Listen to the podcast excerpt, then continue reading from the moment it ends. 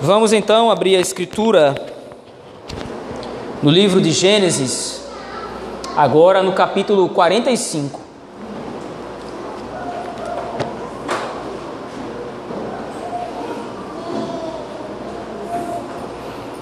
Livro de Gênesis, capítulo 45.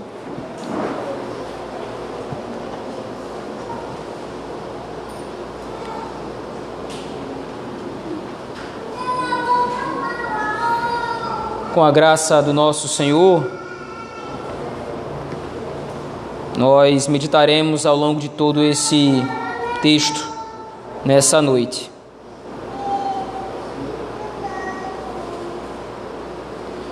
Livro de Gênesis, capítulo 45. Assim diz o texto da palavra do Senhor. Então José, não se podendo conter diante de todos os que estavam com ele, bradou: Fazei sair a todos da minha presença. E ninguém ficou com ele quando José se deu a conhecer a seus irmãos. E levantou a voz em choro, de maneira que os egípcios o ouviam, e também a casa de Faraó. E disse a seus irmãos: Eu sou José, vive ainda meu pai? E seus irmãos não lhe puderam responder, porque ficaram atemorizados perante ele. Disse José a seus irmãos: Agora chegai-vos a mim. Chegaram-se a ele.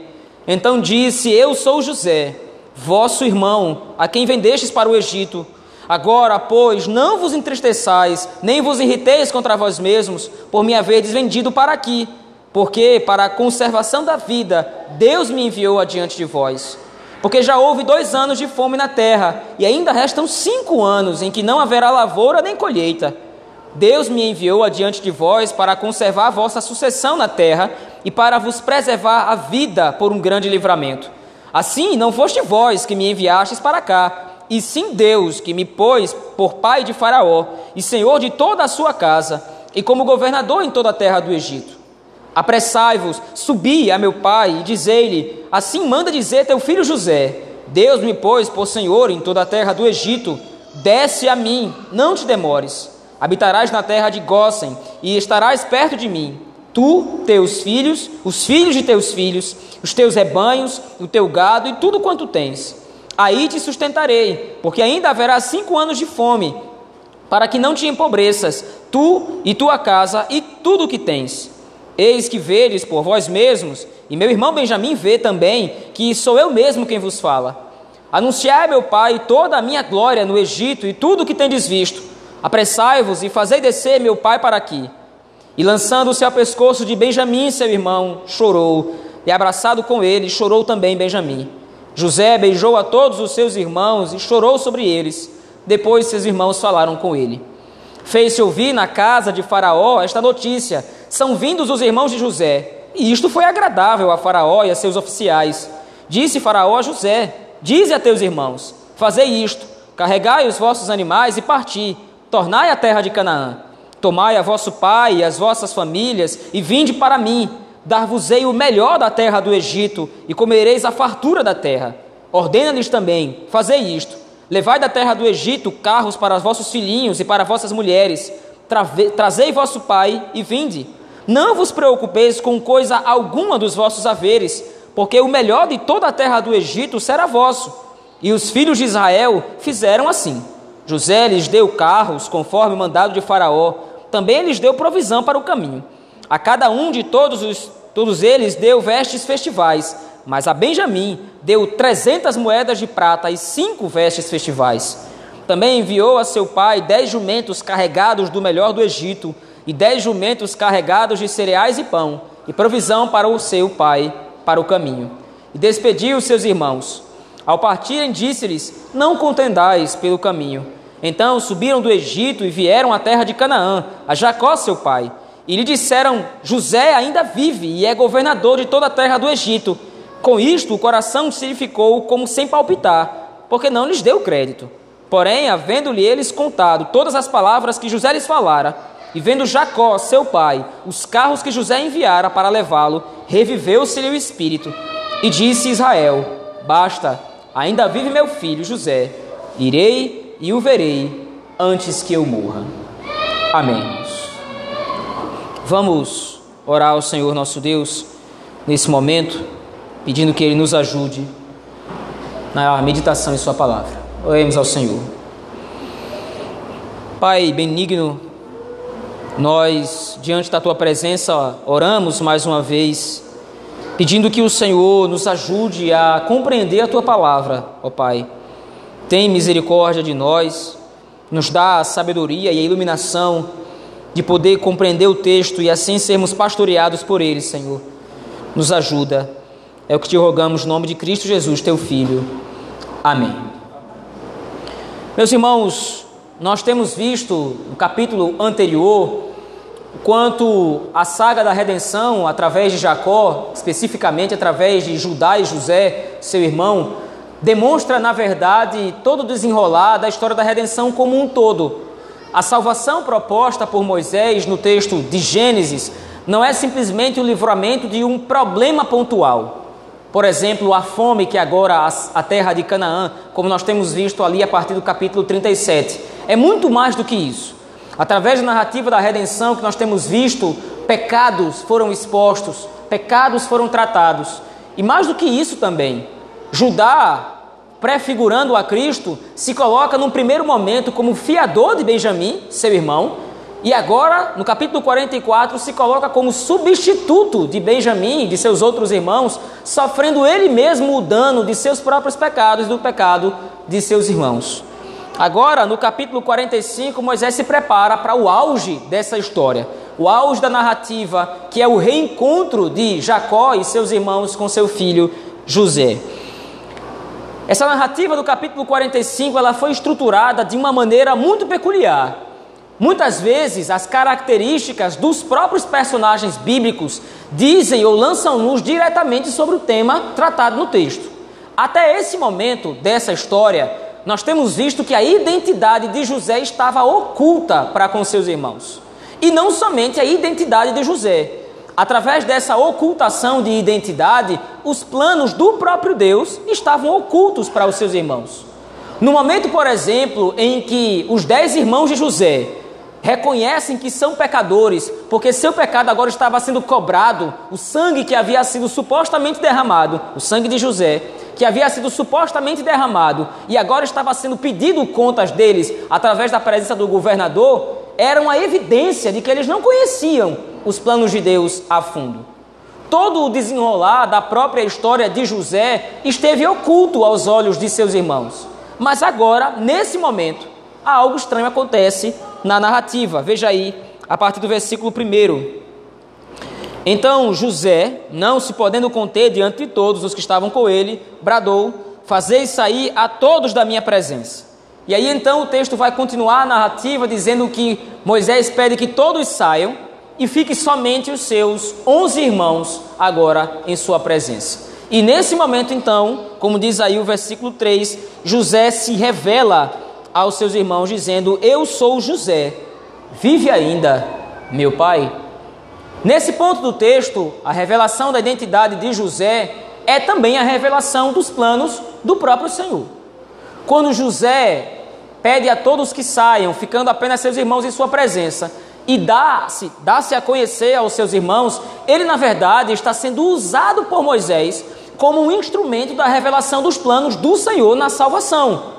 O Senhor que o havia enviado para o Egito, o Senhor que o havia feito padecer sofrimentos na casa de Potifar, quando foi preso, acusado injustamente de traição. O Senhor que o havia descido, feito descer até as masmorras, onde encontrou com os dois servos de Faraó, foi o mesmo Senhor que o fez se encontrar com o próprio Faraó, para que lá fosse exaltado e chegasse até a posição de governador. Agora, todos esses aspectos da narrativa vão se encaixando e finalmente demonstram qual é a intenção de Deus: salvar o seu povo. A identidade de José agora está diretamente ligada à história da redenção. E agora o próprio José interpreta dessa forma. Veja aí a partir do versículo 4 e 5. Disse José a seus irmãos: Agora chegai-vos a mim. Chegaram-se a ele. Então disse: Eu sou José, vosso irmão, a quem vendestes para o Egito.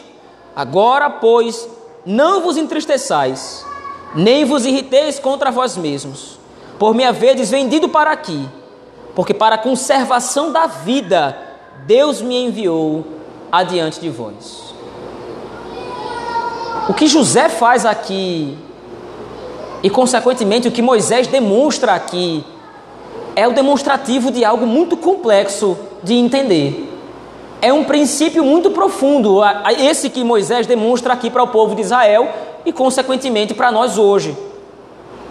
O que José está dizendo, noutras palavras, é que Deus agiu através dos pecados dos irmãos dele.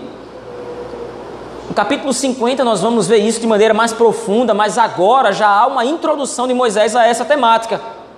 O pecado que entrou na raça humana não é maior do que o poder de Deus de governá-lo e não é maior do que as intenções divinas de glorificar seu nome através de toda essa história. Veja, aos poucos, a narrativa vai ficando cada vez mais parecida com o início da trajetória no livro de Gênesis.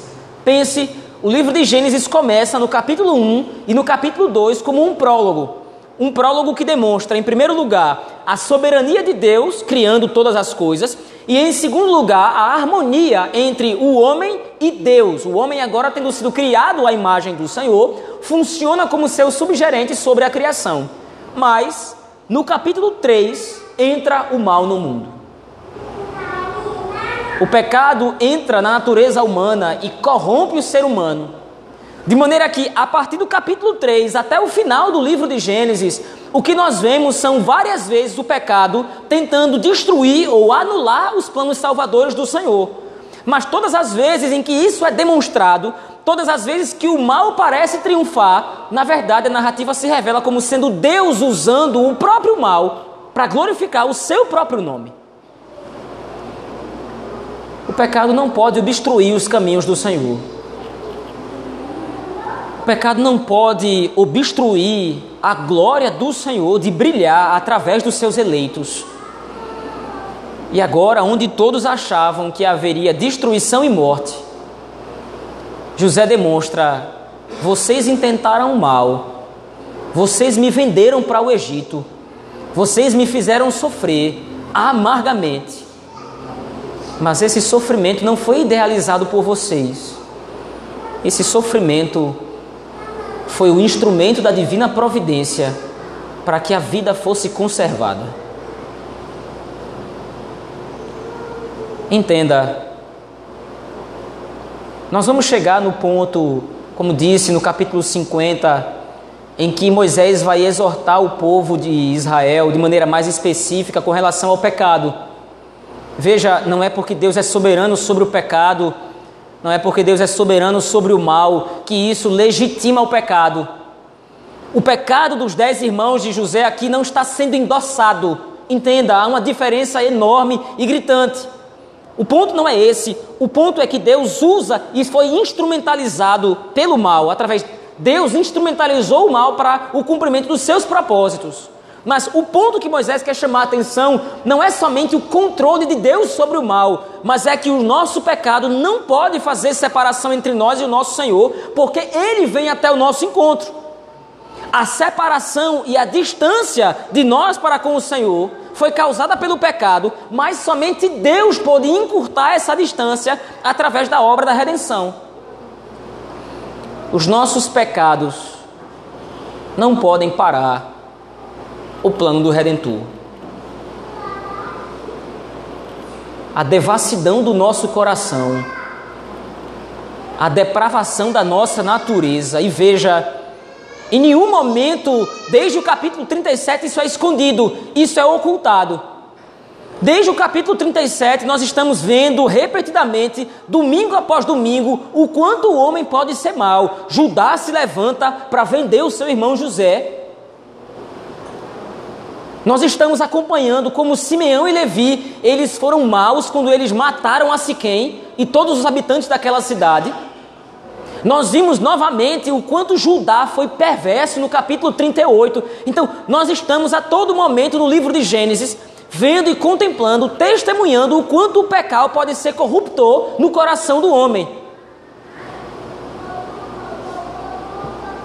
mas não é mais poderoso do que a graça. Não é mais poderoso do que a misericórdia do Senhor. Aqui nós estamos diante de um espelho, meus irmãos.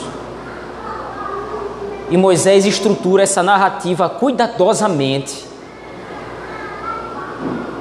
a interpretação que José faz dessa narrativa, a interpretação que José faz disso aqui, é uma narrativa, é um demonstrativo primoroso de como o Senhor age. Em primeiro lugar, para demonstrar o quanto a sua graça é poderosa, e em segundo lugar, para demonstrar o quanto nós somos indignos dela, mas mesmo assim a recebemos. Veja os contornos que o texto vai dando, veja aí, a partir do versículo 7 José não aponta nenhum outro responsável por toda a sua história. Ele lembra de todos os seus traumas. Ele lembra de tudo o que aconteceu. Ele lembra de todo o seu sofrimento. E ele responsabiliza diretamente Deus. Veja aí, mais uma vez no versículo 7, o personagem principal de toda a história da redenção aparece no texto, sendo destacado. Deus me enviou adiante de vós para conservar a vossa sucessão na terra. E essa palavra que José usa aqui é uma palavra, é um termo muito específico. Nós precisamos nos lembrar do pacto abraâmico mais uma vez. O pacto que Deus estabelece com Abraão é um pacto que garante a salvação, isso é óbvio, isso é evidente. É um pacto que garante o Messias como executor dessa obra de redenção, como nós já vimos mas também é um pacto que garante a sucessão da linhagem divina. Desde o capítulo 3, Deus havia prometido que haveria guerra entre duas linhagens: entre a linhagem da semente, a, linha, a semente da mulher e a semente da serpente. Então, todas as vezes que nós vimos um conflito no livro de Gênesis, nós estamos vendo, estamos acompanhando isso, é a linhagem da serpente tentando destruir a linhagem da mulher. Sucessivas vezes, o que nós estamos vendo são as forças do mal, Satanás, o pecado, as calamidades, como no caso aqui agora é a fome, na tentativa de destruir o povo de Deus. Mas agora José interpreta toda essa narrativa, em primeiro lugar, como nós já vimos, apontando que Deus foi soberano ao longo de toda a sua trajetória, guiando José exatamente para o ponto em que seria usado como instrumento na salvação. E o objetivo disso, em segundo lugar, é que Deus arquitetou toda essa história dessa forma para a conservação da linhagem ou para a conservação da sucessão na terra. Isso demonstra que o interesse, mais uma vez, do Senhor é revelado na Escritura de que o número dos seus eleitos se complete. Zebulon, Gade, Azer, Naphtali, Dan, Benjamim, José, Simeão, Levi, os doze cabeças das tribos de Israel, eles não poderiam morrer. Eles são a sucessão da linhagem santa. Eles são a representação de todo o povo de Deus. E não poderiam ser destruídos. A casa de Jacó representa a promessa abraâmica. A casa de Jacó representa a aliança que o Senhor Deus estabeleceu com seu servo. Se cada um desses personagens, ou pelo menos um desses personagens, morresse ou fosse obstruído no caminho, a promessa do Senhor estaria em xeque. Mas nós estamos falando de 12 pessoas. Se um morresse, restariam 11. Se dois morressem, restariam dez, mas esses doze foram escolhidos através da narrativa bíblica para representar a completude das tribos de Israel. Quando, quando José agora chega e se vira para os seus irmãos e diz: Olha, foi para a conservação da sucessão de vocês na terra que o Senhor Deus prometeu. Noutras palavras, ele está dizendo: o Senhor Deus está sendo fiel ao seu pacto, ele está conservando salvo o seu povo para a glória do seu nome e execução da salvação.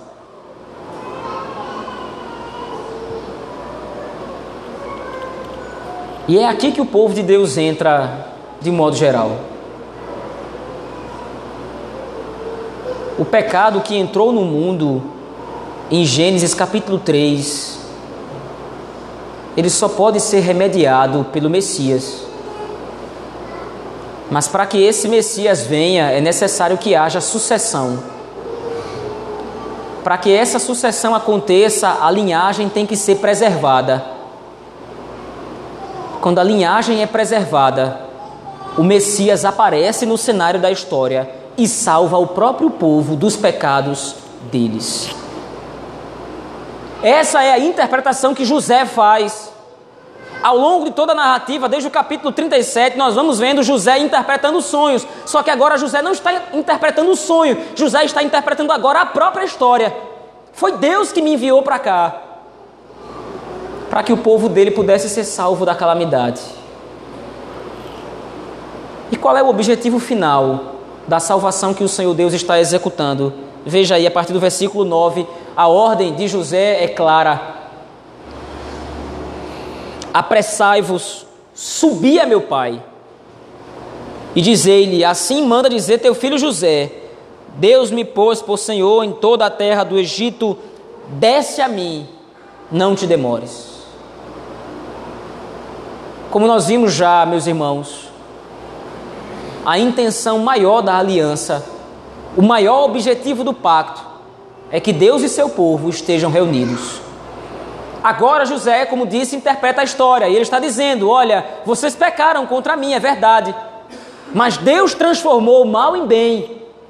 Deus usou o pecado de vocês para que vocês fossem preservados. O mal que vocês pensaram que estavam fazendo contra mim, na verdade era a boa mão de Deus me enviando para o Egito para que agora eu pudesse salvar a vida de vocês.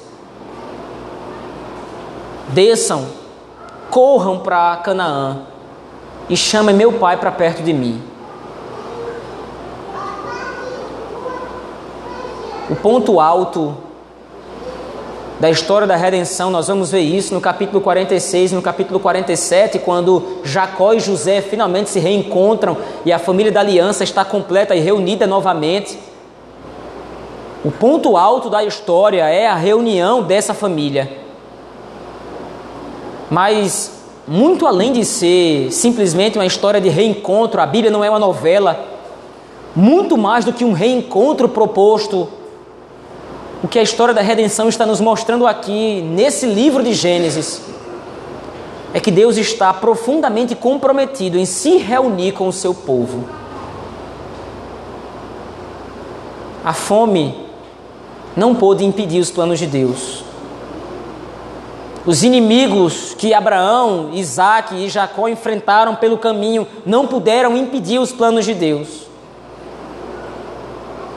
E agora, nem mesmo o pecado pode obstruir os planos do Senhor.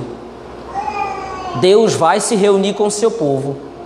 E o demonstrativo disso é que agora José ordena que seus irmãos voltem para Canaã e tragam de lá seu pai. A mesma forma, nós precisamos mais uma vez nos lembrar do protagonismo de José e Judá na narrativa. José é o responsável por ser o representante do sofrimento e da trajetória do Messias, e Judá, por outro lado, representa a realeza do Messias. Agora, essas duas imagens, mais uma vez, são unidas. E Moisés demonstra para o povo de Israel, como o Espírito Santo demonstra para nós hoje, qual é o fim da história. Como disse anteriormente, a Bíblia é o único livro que começa pelo fim. A Bíblia é o único livro que começa demonstrando claramente o seu final. Um, um, final invariável e imutável. Deus estará para sempre com seu povo. Deus estará para sempre com seus filhos. O povo de Deus será reunido. E essa é a visão no final do livro da Escritura. Como nós já dissemos antes, a visão de João é muito clara. João ouve o número dos eleitos ser contado. E a conta é exatamente das doze tribos de Israel. Ele vê claramente isso: 12 mil de Dan, 12 mil de Naphtali, 12 mil de Gad, 12 mil de Judá. Mas aí João se vira para ver o número dos eleitos. E a narrativa de Apocalipse diz que João não consegue contar, porque são uma multidão de todo povo, língua, tribo e nação, reunidos e agora clamam ao Senhor, dizendo: Digno é o Cordeiro de assentar-se no trono. Ao Senhor nosso Deus pertence a salvação. A partir do versículo 16, depois do reencontro ter sido feito, os onze irmãos de José não conseguem acreditar que aquele irmão estava vivo de fato e agora estava falando com ele como governador do Egito.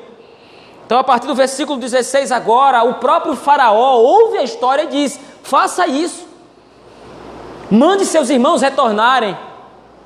Mande seus irmãos voltarem para o seu pai e diga: olha, vocês vão usufruir do melhor da terra do Egito. E o ponto interessante é que há um paralelo sendo feito por Moisés aqui entre Canaã e o Egito. Naturalmente, em outros momentos da Escritura, o Egito vai ser usado de repente como povo inimigo. No próprio livro do Êxodo, o Egito é visto como um povo inimigo. Mas o ponto é que nesse momento, a terra do Egito figura a própria terra de Canaã. De maneira que o enredo final desse capítulo 45 é o demonstrativo do que vai acontecer futuramente. Jacó vai desfrutar do melhor da terra do Egito, porque ele foi reunido ao seu filho José, e agora a família da aliança desfruta de comunhão plena. Da mesma forma como figurativamente, a igreja do Senhor vai desfrutar abundantemente de um mundo restaurado quando for reunida com Deus. O favor de Faraó no texto e todos esses presentes que agora Faraó dá a Jacó através de José vão demonstrando o favor divino e a intenção divina. Por que, que o povo de Deus vai ser finalmente reunido com o Senhor? Qual é o objetivo? É simplesmente para que o povo de Deus esteja com o Senhor novamente? E aí então agora Moisés usa um artifício, ele vai reestruturando a narrativa e ele volta para o capítulo 2 do livro de Gênesis. O homem desfrutava de comunhão plena com Deus num ambiente completamente favorável e agora esse é o retrato do capítulo 45. O favor de Faraó através de José demonstra exatamente isso. Agora é dito a José, veja aí, a partir do versículo 19: Ordena-lhes também, fazer isto. Levai da terra do Egito carros para vossos filhinhos e para vossas mulheres, trazei o vosso pai e vinde. Não vos preocupeis com coisa alguma dos vossos haveres, porque o melhor de toda a terra do Egito será vosso. É a promessa que o povo de Deus recebe. A nossa reunião com o Senhor, a nossa reunião com o nosso Deus, consiste em que nós desfrutaremos da presença do Senhor, usufruindo do melhor de um mundo completamente restaurado. Moisés se adianta 65 capítulos, 65 livros na Escritura. E Moisés, no relance, contempla o final de toda a história da redenção. O povo de Deus, num mundo restaurado, desfrutando do melhor desse mundo, em comunhão plena com o Senhor. O texto do capítulo 45 de Gênesis demonstra para nós o começo do final. Moisés está se preparando aqui para desfechar a história, para encerrar a história, e agora ele começa a montar o palco em que Jacó vai retornar e vai se encontrar novamente com José. E como disse, a família da aliança vai estar toda reunida. E isso demonstra então o que Deus está operando através de nós, ou para nós através de Jesus Cristo. Nós estamos sendo preparados para nos reencontrar ou nos reunir novamente com o nosso Senhor. Nós pecamos contra o nosso Deus. Nós falhamos em guardar os seus mandamentos. Nós transgredimos a sua lei. Mas os nossos pecados foram usados pelo Senhor para demonstrar o quanto Ele é grandioso e amoroso para conosco. Porque nem mesmo as nossas transgressões puderam impedir seus planos. Mas ainda o texto de Gênesis 45 demonstra para nós pelo menos dois princípios que eu queria expor aos irmãos nesse momento primeiro deles, como já visto e analisado, meus irmãos, é que os nossos pecados não são obstáculos para a providência do Senhor, sobretudo no que diz respeito à nossa própria salvação. Os nossos pecados não podem obstruir os planos de Deus. Só que muitas vezes nós agimos como se eles obstruíssem. Entenda, eu não vou aqui retirar o peso do pecado. Eu não vou aqui retirar o peso da culpa, porque nós transgredimos o mandamento do Senhor e deve haver no nosso coração um arrependimento e consciência de que nosso pecado é uma afronta aos mandamentos de Deus. Mas isso é muito diferente de pensar que o nosso pecado pode obstruir a nossa relação com o Senhor no sentido de que nós vamos estar fatalmente distantes do nosso Deus, sem possibilidade de retorno. João Calvino interpreta esse texto e ele diz uma frase interessante: Seja o que for que os homens planejem fazer, em meio a todos os seus tumultos, Deus, desde o céu, anula os seus conselhos e tentativas e faz pelas mãos deles o que ele mesmo decretou. Então, quando nós chegamos ao capítulo 45 de Gênesis, nós não podemos fugir à força do texto.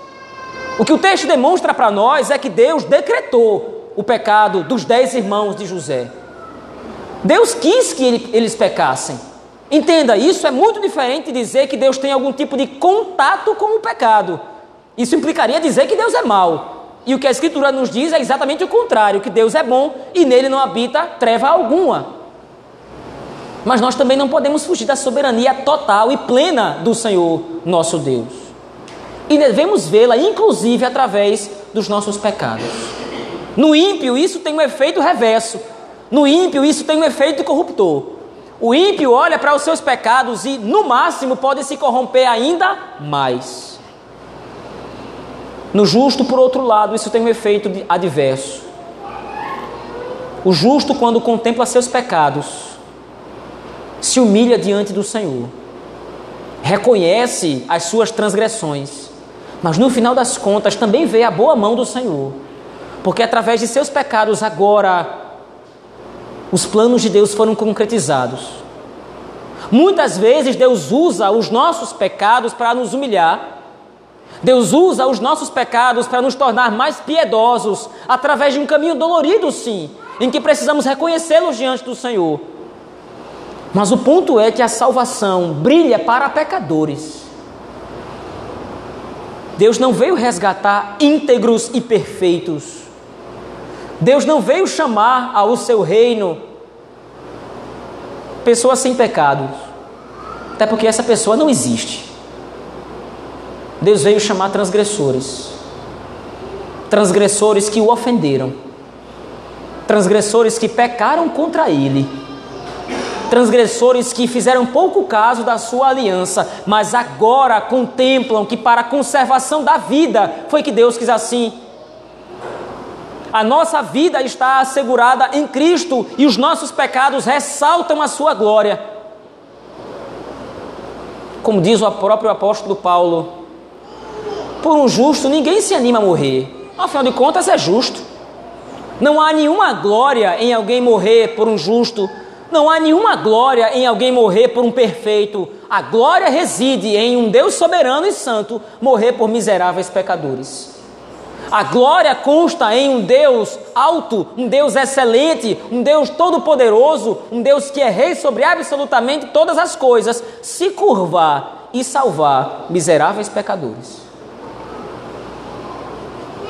Isso foi isso que aconteceu conosco. Apesar dos nossos pecados, apesar das nossas transgressões, apesar dos nossos erros, o Senhor transformou o mal em bem, para que agora reconheçamos a grandeza da Sua glória e da Sua salvação. Em segundo lugar, meus irmãos, a compreensão dos planos de Deus, segundo a própria revelação da Sua vontade, isto é, nós não podemos conhecer todos os planos de Deus.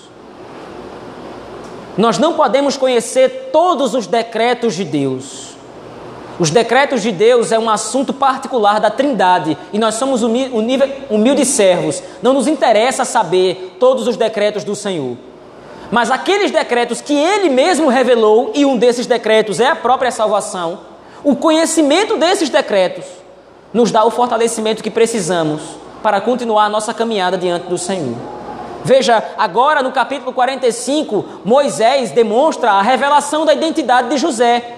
E quando José se revela, ele mesmo revela os próprios planos de Deus. Olha, vocês pecaram, mas foi Deus que me enviou para cá através dos pecados de vocês, para que vocês fossem conservados em vida. A compreensão da história da redenção, a compreensão dos planos de Deus para nós, nos fortalece na caminhada cristã. Demonstra para nós a fidelidade do Senhor demonstra para nós agora que o Senhor, nosso Deus, é bondoso sim. Se você quer uma evidência da graça de Deus, basta você se olhar no espelho. Se você quer uma outra evidência de que o Senhor é bondoso, de que o Senhor é misericordioso, basta você se olhar no espelho. Lá vai estar uma das evidências de que o Senhor é bom. Porque você e eu não tínhamos absolutamente nada para oferecer para Ele, e mesmo assim, Ele nos salvou. Se o Senhor nosso Deus nos salvou, se Ele nos redimiu em Cristo, como nós cremos que assim aconteceu, é dessa informação, é desse conhecimento que nós extraímos forças para continuar a caminhada cristã dia após dia quando os irmãos de José veem seu irmão agora e reconhecem seu irmão pela revelação que ele mesmo faz, eles se atemorizam. O nosso irmão é governador do Egito. O nosso irmão agora é soberano nessa terra. Se José quiser agora, ele pode nos matar. Se José quiser agora, ele pode se vingar daquilo que nós fizemos para ele antes. José agora tem todo o poder. Nós vimos isso a partir do capítulo 42. José agora é dito dele que ele somente no trono é menor que Faraó. Mas mesmo o próprio Faraó disse que nenhuma vida levanta dedo da mão ou do pé em toda a terra do Egito sem que José saiba. E agora o terror toma conta do coração dos dez irmãos. Como o terror toma conta do coração de todo pecador quando contempla os olhos de Deus. Mas a resposta de José para seus irmãos é completamente diferente do esperado. Calma. Eu não vou me vingar de vocês. Eu não vou matar vocês. Eu não vou fazer o que poderia ser muito justo com vocês. Eu não vou retribuir mal por mal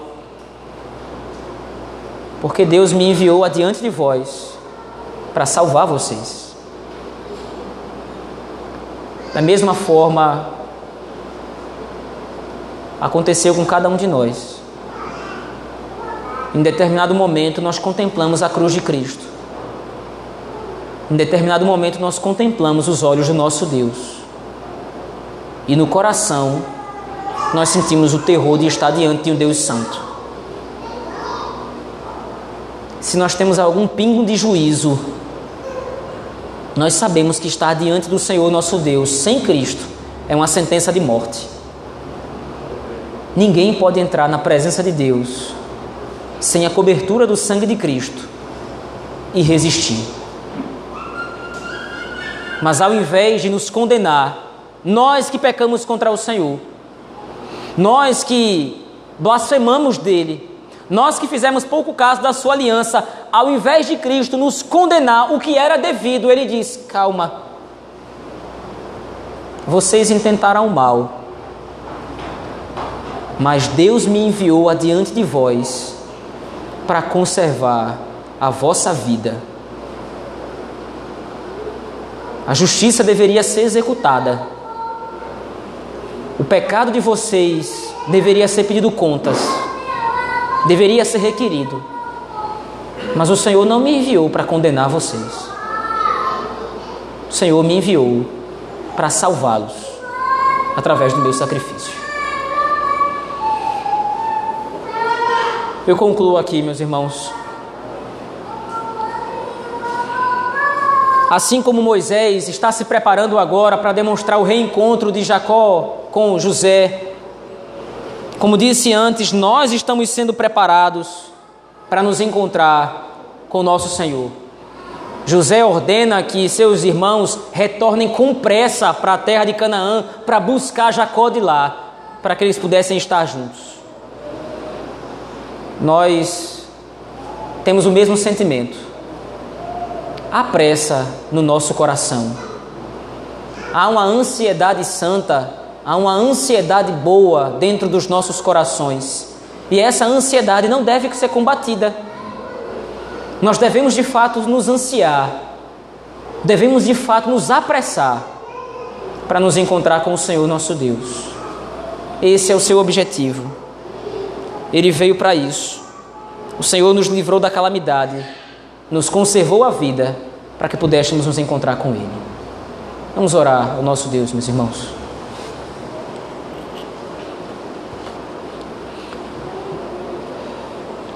Pai bendito, Deus Todo-Poderoso, obrigado, Senhor,